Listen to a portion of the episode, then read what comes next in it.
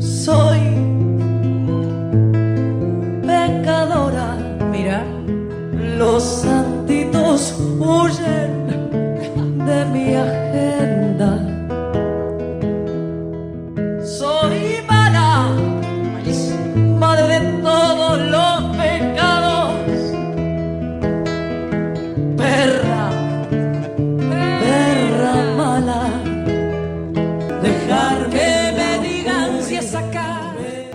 partir de este momento, Ivana Silva, y Estela Fraquelli, seremos pecadoras de alma. Porque no doy, no damos marcha atrás.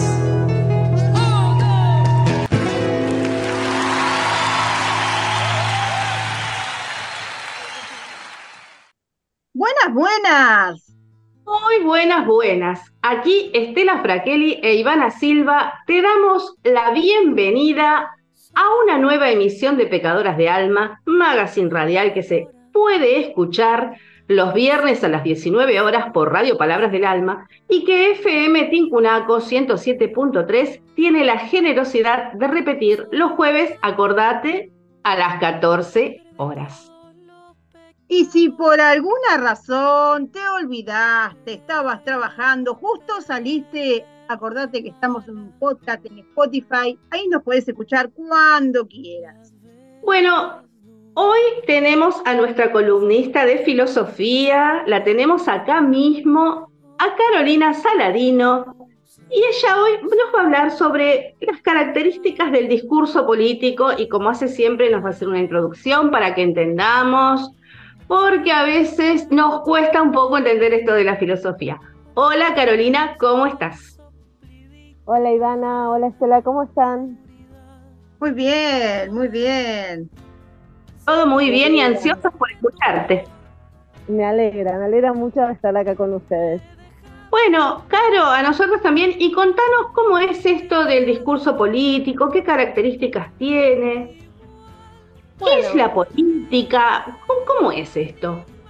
Eso, ¿no? Para, para empezar hay que poner en claro por ahí qué es la política, qué es la actividad política, ¿no? Porque cuando uno piensa en política automáticamente relacionamos o, o pensamos en los que hacen política, en los políticos, y por ahí no nos damos cuenta que en realidad todos los seres humanos hacemos actividades políticas. ¿No? Esta gente que dice, ah, yo en política no me meto. Bueno, pero de una manera u otra siempre hacemos alguna actividad política. Porque según Aristóteles, la política es una actividad propia del hombre. ¿sí? O sea, es una actividad que solo realiza el hombre. Y es una actividad que implica el bienestar social. O sea, que cualquier actividad que vos hagas que te permita un quehacer en tu sociedad y que implique la actividad tuya y de otros, es hacer política. Por ejemplo, vestirte de una determinada manera o tener determinados hábitos de vida o mm, hacer algún bien comunitario determinado. Todo eso es hacer política. Usar las redes sociales es de alguna manera una posición política. Por ejemplo, este programa de radio es hacer política. claro, o sea, nosotros optamos por hacer política de esta manera. Es así. Entonces es muy difícil o es por ahí hasta casi gracioso, ¿no? Cuando la gente dice, ah, no, yo en política no me meto. Es imposible no meterse en política, porque es parte de nuestras actividades diarias. Todos somos seres políticos por naturaleza, dice Aristóteles, ¿no? Entonces, teniendo en claro esto, la herramienta que tenemos como seres humanos para transmitir eh, esas políticas por medio de las cuales vivimos o que llevamos a cabo es el lenguaje. Y la forma de invitar a los otros a compartir nuestras políticas o de compartir nuestras políticas con los otros es el discurso político. ¿Sí? Por eso es que también es muy importante eh, poder distinguir las características de este discurso político. Entonces eso era un poco lo que quería compartirles hoy, esas características, para que estemos atentas o atentos a cuando tenemos del otro lado un discurso político y cuando simplemente tenemos un discurso de otro estilo, ¿no? Em, el discurso político tiene varias características que son como primordiales, vamos a decir, ¿no? Que son las más importantes. Una de, de esas características es que tiene objetivos claros y explícitos.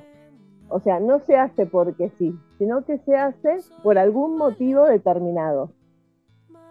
Por otro lado, también podríamos decir que no es para cualquiera, está dirigido a cierto grupo de gente, ¿no? De acuerdo como yo hable o como yo defina mis palabras para ese momento, es el público que voy a captar.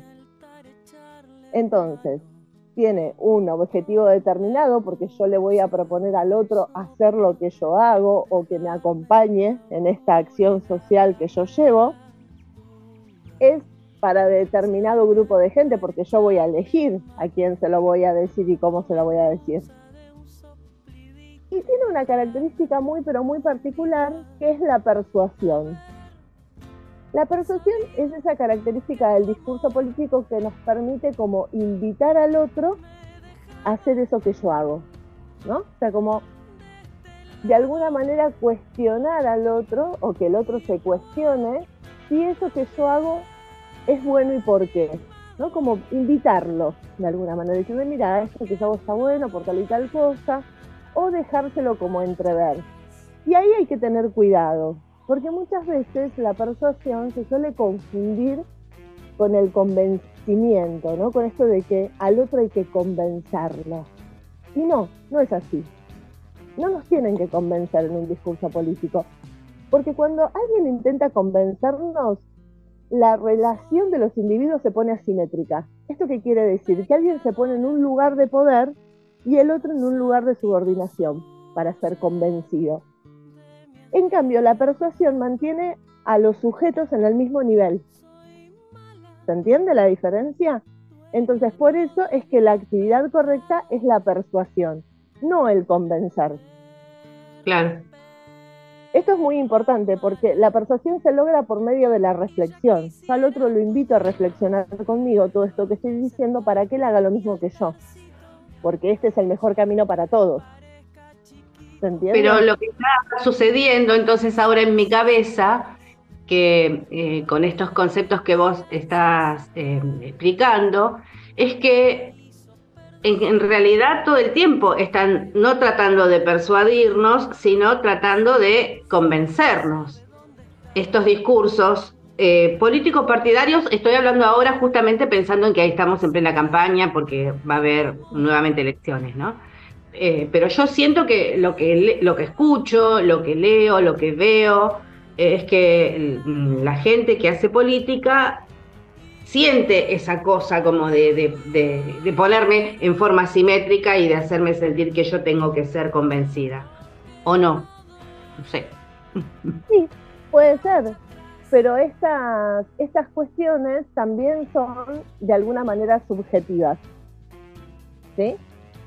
más allá de que sean subjetivas, hay una cuestión hoy en día de que el discurso político está bastante vapuleado y está bastante desfenestrado. Y hay mucha gente que se vende como política y no hace discurso político, sino que hace otras cosas.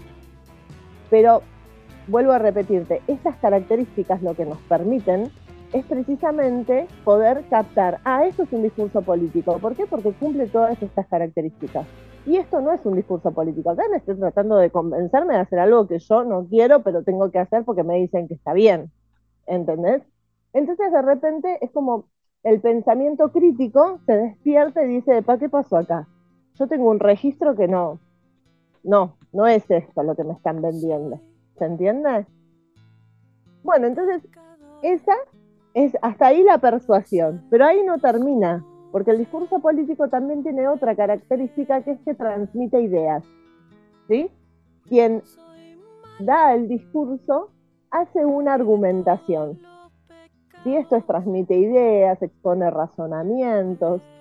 Y el último recurso que tiene, la última característica que tiene, es precisamente el recurso lingüístico, que es esta cosa de la metáfora, el dato histórico, ¿no? En las comparaciones que se hacen muchas veces en los discursos políticos. Todas estas características, las cinco que nombramos, tienen que estar presentes en el discurso político. Si no, el discurso no es político, es otro tipo de discurso. ¿Sí? ¿Por qué? Porque todo esto hace a la estrategia del político. Es parte de su estrategia para poder, digamos, este, propagar de alguna manera su ideología política. Porque más allá de que todos hacemos políticas, los políticos en particular tienen una ideología a la que responden. ¿sí? Y finalmente, un dato no menor es que todos estos factores o todas estas características tienen que estar convocadas de una manera determinada. Porque uno puede ir completando, digamos, estos, eh, digamos, estos ítems y armar con eso un discurso político que exponga todas las características, o bien puede hacer un brillante discurso político cuando todas esas características se exponen en una historia. ¿No? Como por ejemplo, yo siempre, yo siempre recuerdo el, el discurso de Martin Luther King. Martin Luther King expuso todas estas características, pero las expuso en una historia, ¿no? Porque él dijo, yo tuve un sueño. Yo tuve un sueño que es ver a la gente blanca y de color, toda junta, reunida, y empezó como a dar todo un discurso de una historia que él soñaba y dio el discurso político más brillante de toda la humanidad. Entonces, digamos que de alguna manera la brillantez de estos discursos se notan cuando se cuentan o se narran en una historia. Eh, sin ir más lejos, nosotros tenemos por ahí una gran oradora de discursos políticos que es Cristina Fernández, que también es una gran política, más allá de que nos guste o no nos guste lo que piensa o cómo se maneja, hay que reconocerle que es una gran oradora y fíjate que ella siempre cuenta una historia, ¿no? Su historia de militante, su historia de, con Néstor, con su compañero, su historia, la historia argentina, la historia de Eva y Perón, ¿no? O sea, siempre cuenta una historia. Entonces, este, es como que esa es como la pincelada final del discurso político. ¿Sabes qué recuerdo allá cuando recién nacía la democracia? Estaba pensando, estaba recordando a los políticos de esa época, Allende. Ellos se rememoraban a la historia y parecía que estaban haciendo un raconto histórico de todo lo que había pasado. Y pero todos eran así, ¿eh? No es que alguno derrapaba y agarraba por otro lado. Este, y ahora justo me, me acordé en esos discursos, ¿no? En los discursos de los 80. La oratoria es una eh, asignatura, es una materia que se trabaja o se trabajaba mm, quizás antes más, en otras épocas, mucho en las universidades. Y como la mayor parte de esos políticos que vos decís, Estela, eran em, egresados universitarios, habían trabajado esa oratoria. Y es más, la mayoría eran abogados y los abogados, no sé ahora cómo estará la carrera, se me hace que más complicada en este sentido, ¿no? Y, que le dan menos bolilla a, este, a esta materia. Eh, por algunos abogados con los que he tratado, muy jóvenes con los que he tratado últimamente. Pero la oratoria en esa época era como muy necesaria para poder defender, para poder hacer un escrito, para poder eh, eh, trabajar justamente con las leyes, ¿no? es que precisamente el alegato de los abogados no es oratoria pura. Claro, tal cual. Sí, sí, sí. Pensá en Perry Mason, en Petrocelli. fuera de broma, eh, más allá de que eh, eh, son ejemplos de ficción, pero fíjense que es una ficción como que siempre marcando modelos, ¿no? Esta ficción norteamericana, hollywoodense, como digo yo, que siempre marca esos modelos. Y son esos modelos de abogados que uno tiene en la cabeza, ¿no? Que puede, que tienen verborragia, pero con contenido. Bueno, no sería lo que nos está pasando últimamente. Vamos a ir a escuchar una canción y después vamos a, cerrar la columna de, Carolina. Nosotros no nos vamos a, en este programa no nos vamos a cansar de repetir que el capitalismo es un sistema que necesita imprescindiblemente de su pata, que es el patriarcado. y con eso se sostiene. ¿Y en qué consiste esta, metodología que, que emplea el capitalismo a través del patriarcado? Bueno, consiste en que acciona deteriorando los ámbitos de la vida humana. Vamos a comenzar este paseo musical que les proponemos en el día de hoy con la venezolana Soledad Bravo, que le pone su melodiosa voz a este tradicional tema de Silvio Rodríguez. La era está pariendo un corazón.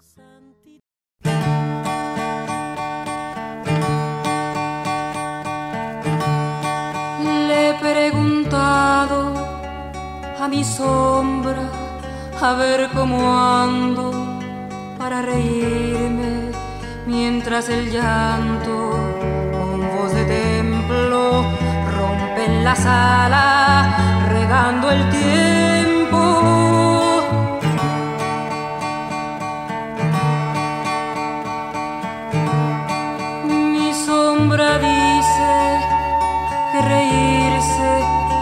Ver los llantos como mi llanto y me he callado, desesperado, y escucho entonces la tierra llora. La era está pariendo un corazón, no puede más, se muere de dolor y hay que caer.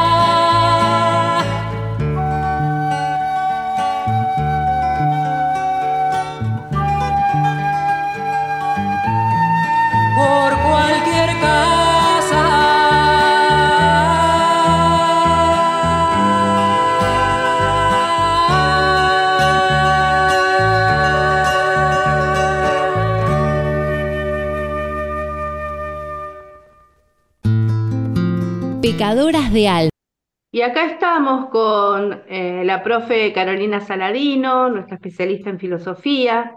Ella nos estaba hablando de las características del discurso, sobre, eh, especialmente de las características del discurso político. Y me quedó una, una pregunta, Carolina, eh, referido a lo que vos decías, ¿no? ¿Hasta qué punto eh, se puede llamar discurso político el hecho de que un candidato, eh, mm, como propuesta electoral, tenga eh, exterminar a la oposición o al otro partido político?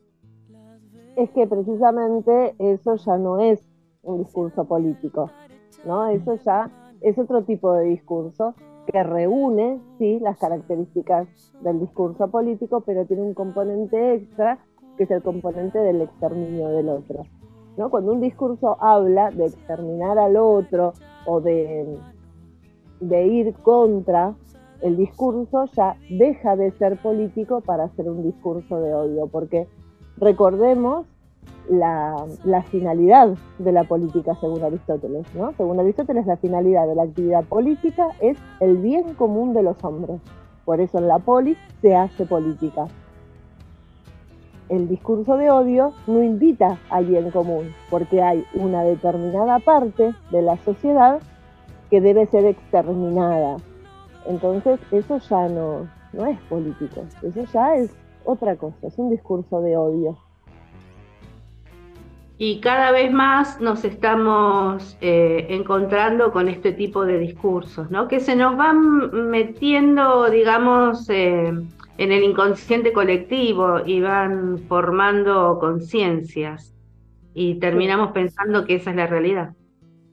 Sí, por eso es muy importante que cuando estemos frente a un discurso de cualquier político, cualquier, cualquiera sea, eh, tengamos presente estas cinco características. Y si estas cinco características aparecen, entonces estamos frente a un discurso político. Si hay alguna más, bueno, analicémosla. Esa, esa que aparece de más, ¿qué es? ¿No? Entonces ahí es como que podemos empezar por nuestros propios medios a darnos cuenta de qué nos está hablando el otro. Tal cual. Bueno, entonces para, para cerrar esta charla y, y un montón que nos diste tiempo extra, eh, vamos a repetir las, cinco características, ¿querés? Así, nombrarlas, solamente nombrarlas.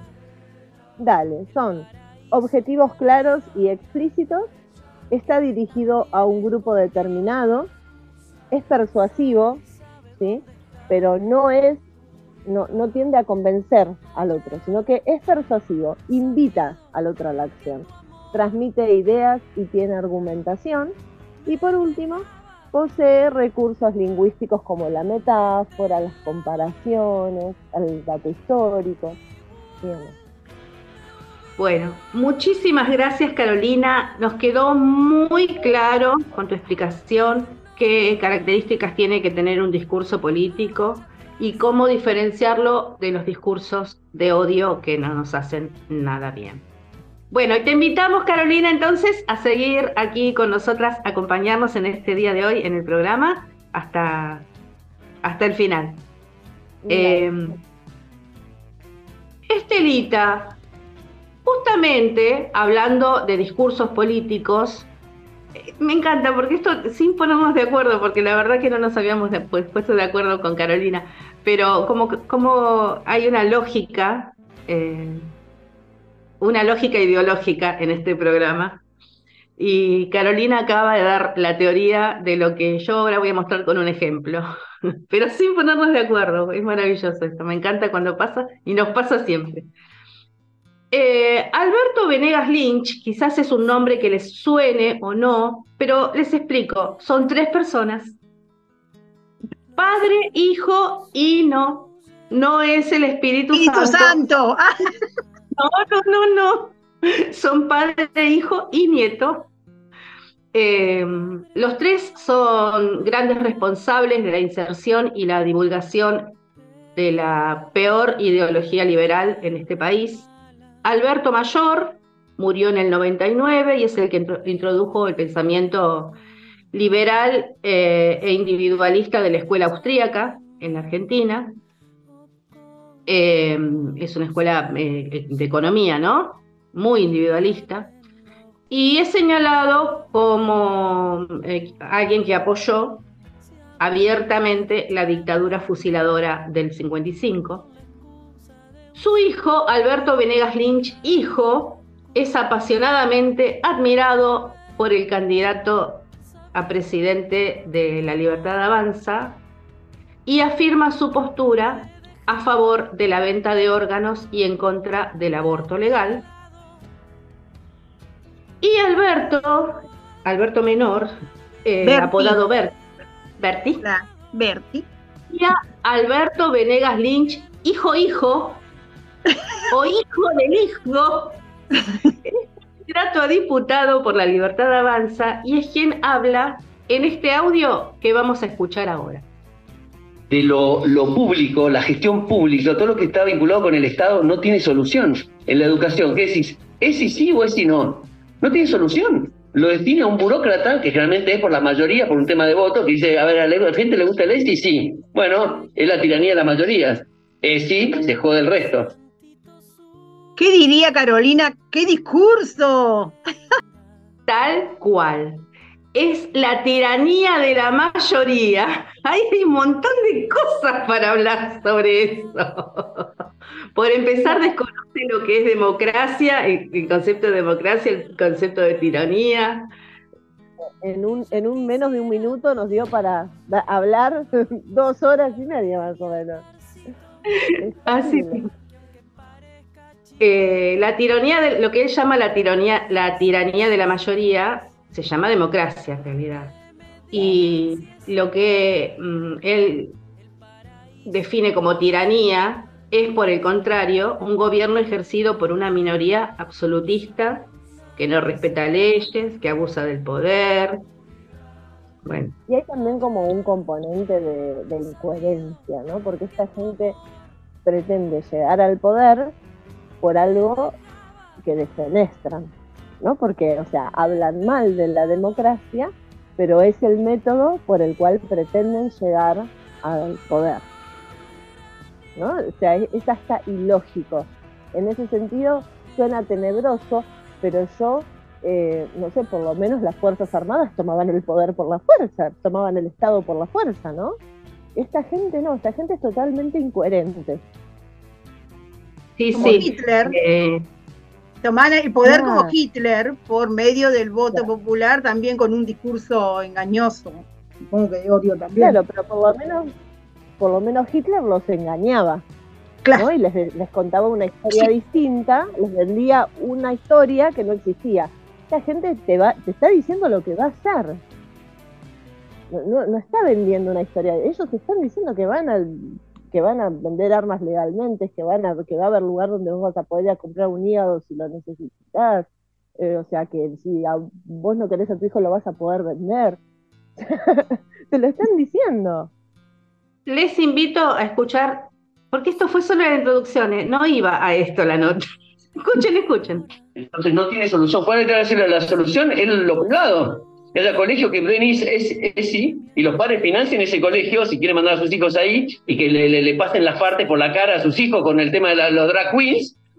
Otra mezcolanza, ¿no? Otra, otra, otro, otro menjunje, como me gusta decir a mí, de ESI, drag queens, unas prácticas aberrantes que no quiero repetir, de padres a hijos, ¿no? Una cosa eh, eh, que hasta pierde, además de perder la ética, la moral, la elegancia, el, sentido del lugar.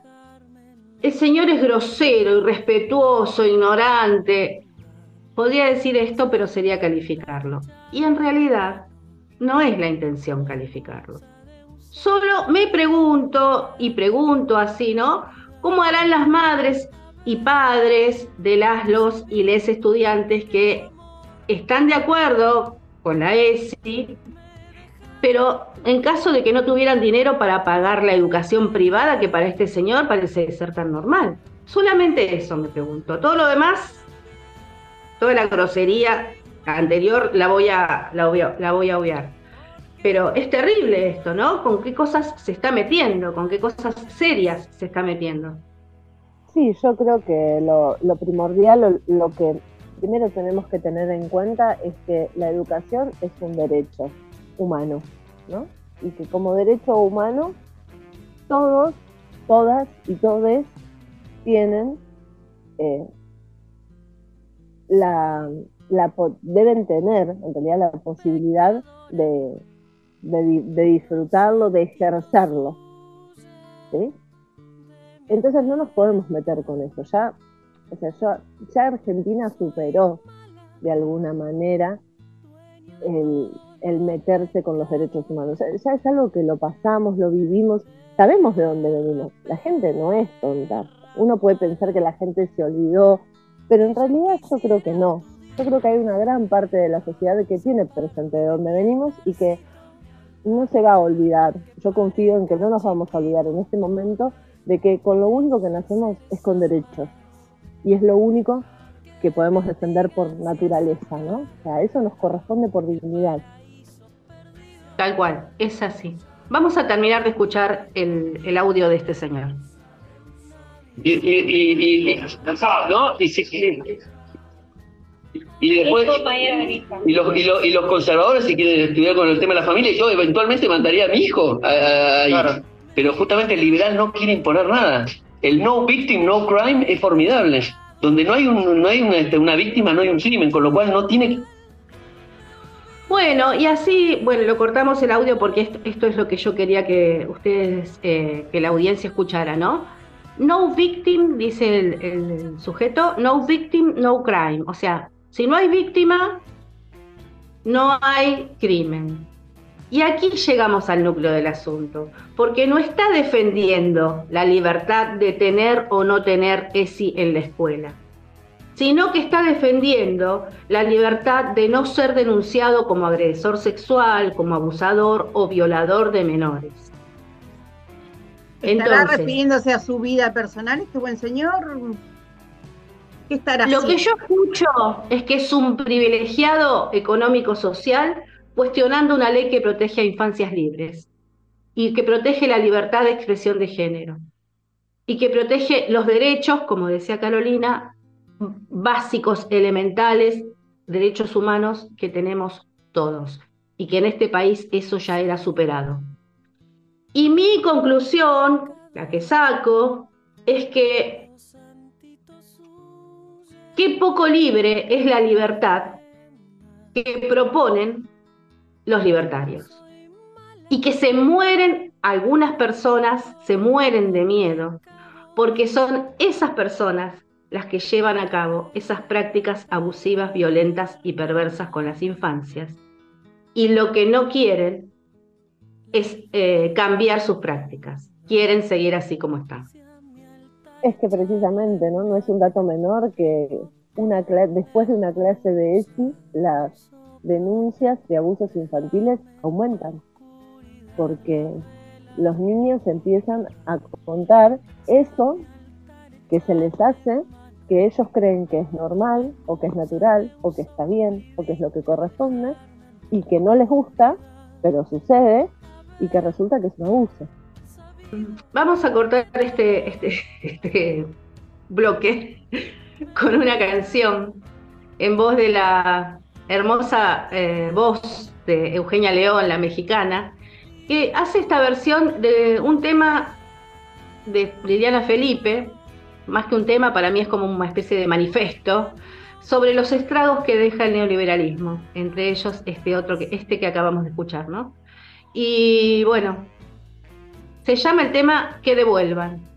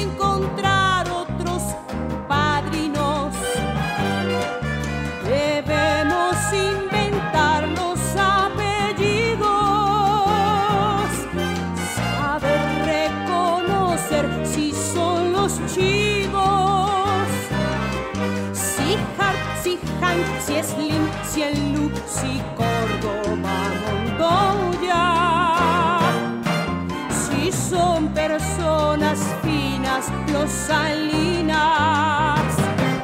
Somos víctimas del pecado, del pecado neoliberal. Que devuelvan lo que se robaron. Quiero que devuelvan los pecados y los pesos y centavos.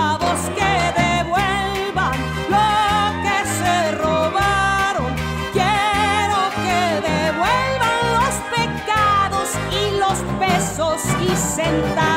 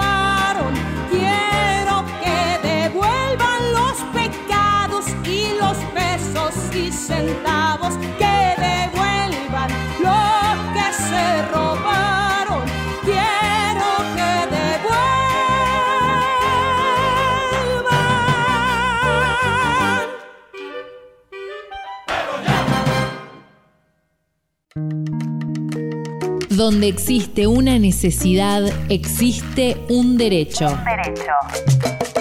Pecadoras de alma. ¿Quién nos quita lo bailado? Bueno, que devuelvan, ¿no? Decía Eugenia León.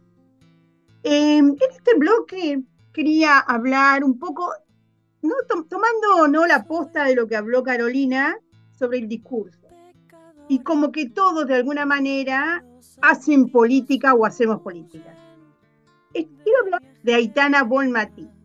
Ella es jugadora de fútbol de España, es la mejor jugadora y que ha ganado el, el balón de oro junto con figuras como Messi. Y ella es una campeona del mundo, ¿no? Junto a esa selección de española en Australia, y es la mejor jugadora del año de la UEFA. Ella descubrió su pasión del fútbol allá por los siete años en su pueblo, ella es catalana. Eh, una héroe. Han hecho murales cara y, y con, y con su pasión por el fútbol, así como lo han hecho por el, por Diego, como lo han hecho por Messi, también lo han hecho por ella. Los padres de ella son ambos profesores de lengua y literatura catalana y decidieron ponerle el apellido materno. En esa época en la que ella nació, hace 25 años, en Europa no se podía elegir, era como acá, muy patriarcal, tenía que ser el paterno. En Alemania sí que ya está, pero ahí en, Europa todavía no. Ellas pelearon y ella terminó con el apellido de su mamá porque tuvieron toda una lucha, eh, supongo que porque eran muy eh, políticos los padres, querían que llegue el apellido de su mamá. Así que en el 2019 recién pudo transcribir ese apellido de su madre y el del padre después. Ella además de jugar al fútbol y pensando en su futuro, eh, una vez que termine su vida de eh, deportista, quiere estudiar ciencia de la actividad física. Ella destaca la, lectura, la música, vive en una casa, dice ella, llena, es que es como una biblioteca, porque bueno, los padres, los dos de literatura, eh, tienen mucho para leer. Y sigue siendo una persona normal de pueblo. Y en el discurso, cuando cuando le dieron el balón de oro, ella hizo un discurso en español, hizo un discurso en catalán, hizo un discurso en francés y otro en inglés. Pero ¿por qué es tan importante que lo haya hecho en catalán? Ella sigue la lucha de sus padres y de sus abuelos. Entonces yo me puse a investigar cuál es la importancia de ese separatismo, por qué esa lucha de Cataluña contra España, este, porque yo recuerdo hace unos años que hubo una, así una pelea este, hubo como un plebiscito y que al final fue ganado, pero nunca fue aceptado por España, ¿no? Hay, quieren hacer como un referéndum de independencia que España viene postergando y viene postergando, y este conflicto, ¿no? Eh, em, una región que componía España y Portugal antes que se separaran, ¿no? Ellos tenían sus propias lenguas y leyes y también sus costumbres, y en hasta que en 1150 el matrimonio de Petronilia, reina de Aragón, y Ramón Berenguer IV, bueno, conde de Barcelona, formó una dinastía dejando a su hijo como heredero de todos los territorios de la región. Esto duró hasta el reinado de Felipe V, cuando la guerra de sucesión española terminó con la derrota de Cataluña en 1714. Querían imponer que hablen la lengua española, que no hablen su idioma. Y es una pelea que vienen dando desde 1700. Y es una pelea que al final se tuvo muchos intentos y en el año 1931 eh, al final se tuvo que restaurar porque, bueno, seguían, los catalanes seguían peleando, seguían peleando hasta que Franco eh, intentó destruir ese separatismo catalán y con su victoria en la batalla de Ebro, allá por 1938, tomó el control de la región. Y mató a 3.500 personas y forzó a muchos más al exilio, pero casi 40 años después, en el año 1977, la región recibió una vez más el grado de autonomía con la llegada de la democracia. Así que fíjense, ellos tienen esta lucha, esta pelea, ¿y cuál es la razón por la cual España no quiere que se separen? ¿Por qué no quieren que se separe? ¿Cuál es? A ver, ¿no querés estar conmigo? Bueno, separate y otro país. Uno de los motivos principales es que Cataluña es el centro económico de España y representa el 18,8% del PBI español. Entonces no pueden permitir que ellos se independicen, porque pasarían a ser el país más rico de la región, porque esta secesión le costaría a España casi el 20% de su producción económica, desencadenaría una disputa sobre cómo repartir los 836 millones de euros de deuda soberano. O sea que fíjense, siempre las peleas y las luchas son por la economía, son por lo económico. No quieren que se separen porque y sean autónomos, ¿por qué? Porque pierden parte de su economía. Y siguen peleándola. Y a pesar de que, yo no sé si recuerdan, hace unos años habían logrado que ese referéndum se hiciera por medio de un plebiscito. Lograron que sea el sí por medio del plebiscito, pero las leyes dijeron que no. Y habían 14 eh, diputados que eran catalanes que la llevaron adelante igual. Esos fueron presos. Aún hoy siguen presos esos, esos, diputados.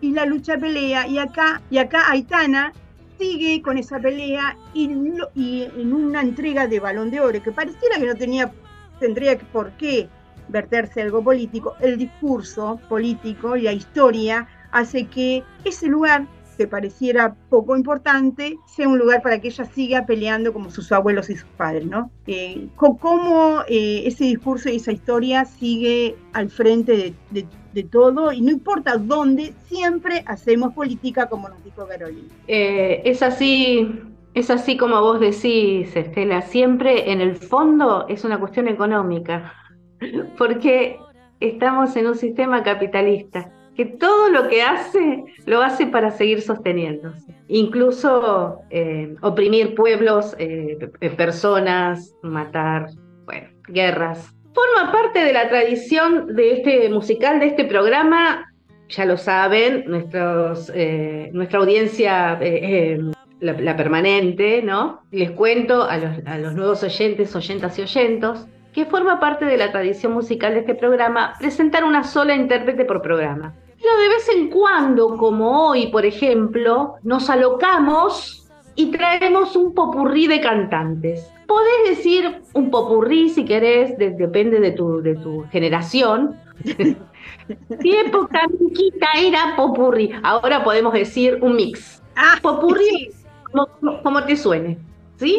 Dale, dale. Un mix de cantantes latinas que por supuesto interpretan canciones siempre eh, transversalizadas por un mismo tópico. Hoy trajimos este mix, trajimos varias intérpretes, primero escuchamos a Soledad Bravo, la venezolana, después escuchamos a, la mexicana Eugenia León, y ahora vamos a escuchar a la muy argentina cordobesa Lula Bertoldi con su banda Eruca Sativa en una versión de esta canción de Silvio Rodríguez que se llama Ojalá y que es una especie de conjuro para que se aleje todo aquello que daña o altera nuestro bienestar como personas. Bueno, escuchamos a Lula Bertoldi en Ojalá.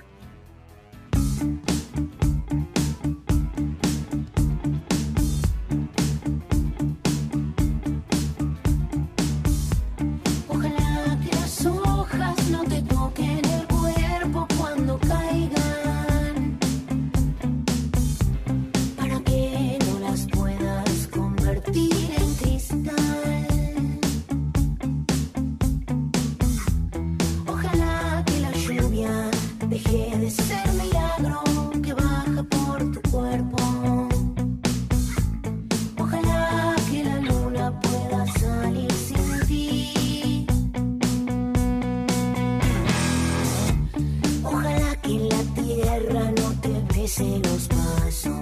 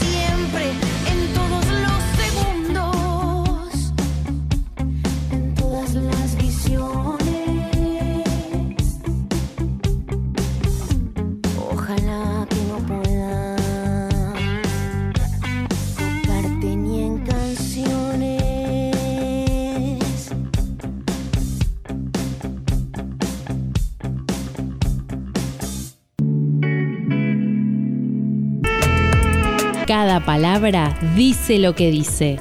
Y además, más y otra cosa.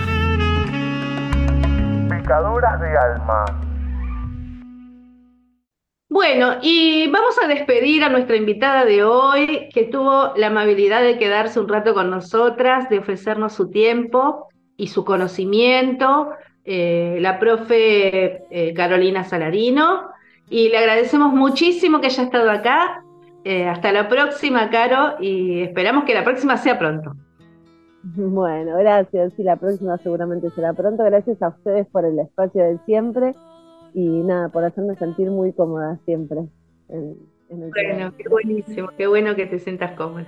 Bueno, Estelita, y vamos a seguir con este programa. Vos habías traído otra nota. Recuerdan que eh, se realizó el 36 Encuentro Plurinacional de Mujeres Lesbianas, Travestis, Trans, Bisexuales y No Binarias en Bariloche, y de ahí que quedan algunas reflexiones, por ejemplo, en el taller de las mujeres afroargentinas, hubo como una disputa y una pelea porque las participantes terminaron denunciando que no se respetó lo acordaron en la asamblea, hicieron anteriormente, y, no le cambiaron el nombre al taller como ellas querían, que era negritud, afrodescendencia y antirracismo.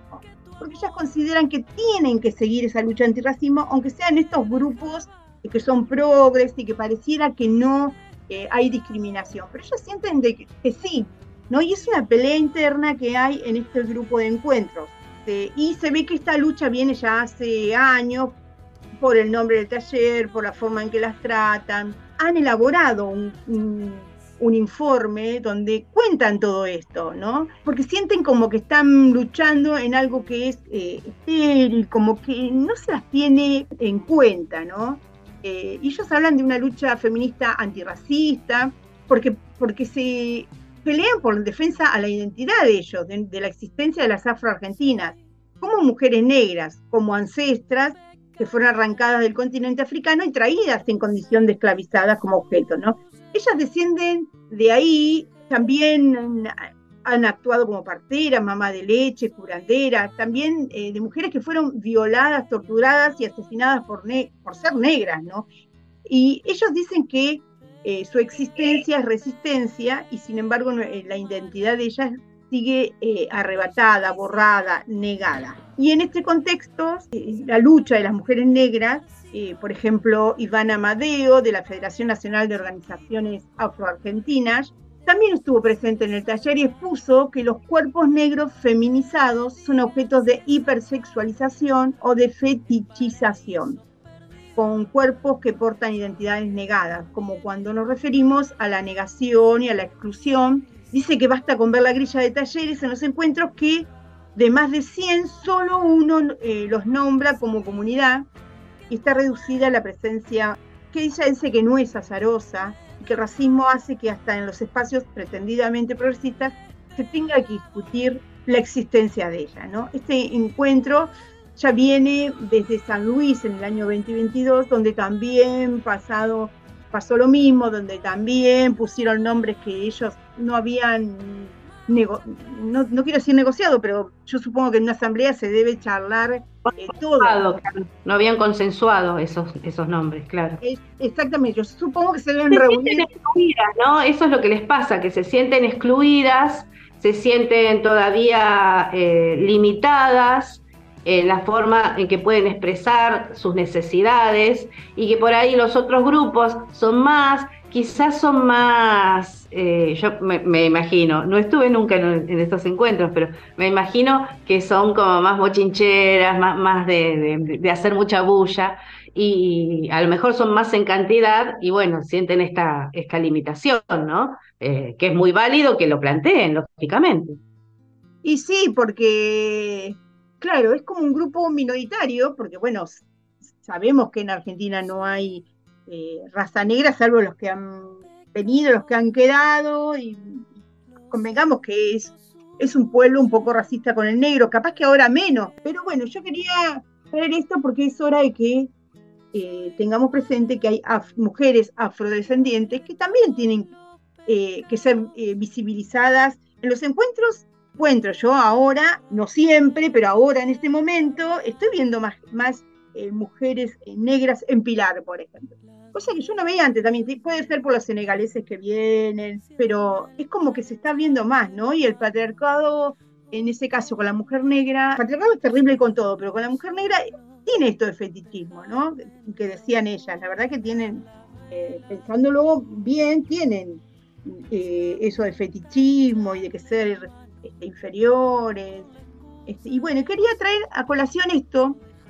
Bueno, en realidad no sé si sabes, pero te cuento y le cuento a la audiencia. Yo soy afrodescendiente. Mi, abuelito nació ahí en, una facenda ahí en, la frontera entre Brasil y, Uruguay. Y siempre sentí de pequeña esa discriminación social. Y eso que soy un poco morochita, pero no soy negra. Sí, me parece que a la mujer negra le, cuesta más todo porque primero que vas por la calle, eh, pasa una mujer negra, y la miran, todo el mundo la mira, ¿viste? Así como que llama la atención, no, sé, somos una, sociedad bastante, bastante racista. Y me parece genial que lo puedan plantear, que se hagan oír, que por más que sean una minoría, como vos decís, cada vez es menos minoría, porque bueno, tenemos senegalesas y tenemos eh, afrodescendientes eh, colombianas y venezolanas, hay muchas por acá también, así que bueno, está muy bien que, hagan oír sus voces.